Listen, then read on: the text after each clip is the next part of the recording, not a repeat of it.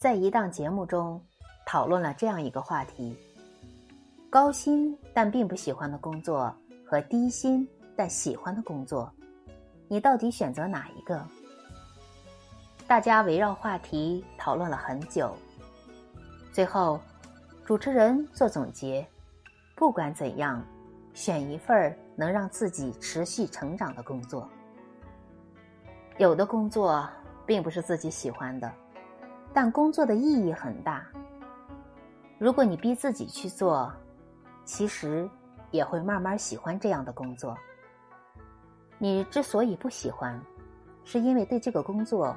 一知半解，没有感受到工作的乐趣。那些行业精英，并不是一开始都喜欢自己从事的行业，也是因为在本行业做出了成绩，被人认可了，人人都夸奖，就产生了兴趣，体现了人生的价值。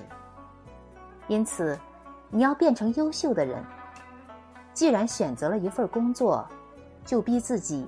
坚持做下去，多年以后，你也会干出成绩，爱上这份工作，感激这份工作。